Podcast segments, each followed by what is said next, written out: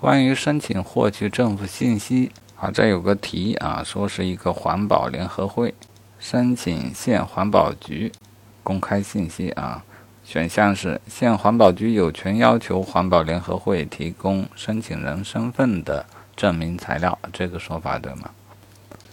啊，政府信息公开条例明确规定啊，第一点就是要申请人的姓名或者名称、身份证明、联系方式。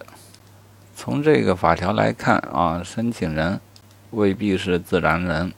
注意与另外一个题目的对比啊，另外一个题目是要求其提供环保组织负责人的身份证，那那个选项就是错的。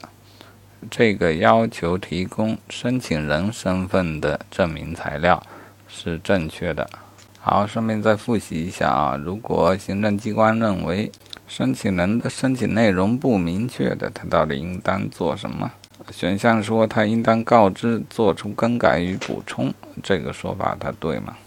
啊，这个选项被认为是错的啊，因为按照法条，行政机关应当给予指导和市民，并自收到申请之日七个工作日内一次性告知申请人作出补正。啊，这里要点就是指导市民，一次性告知补正。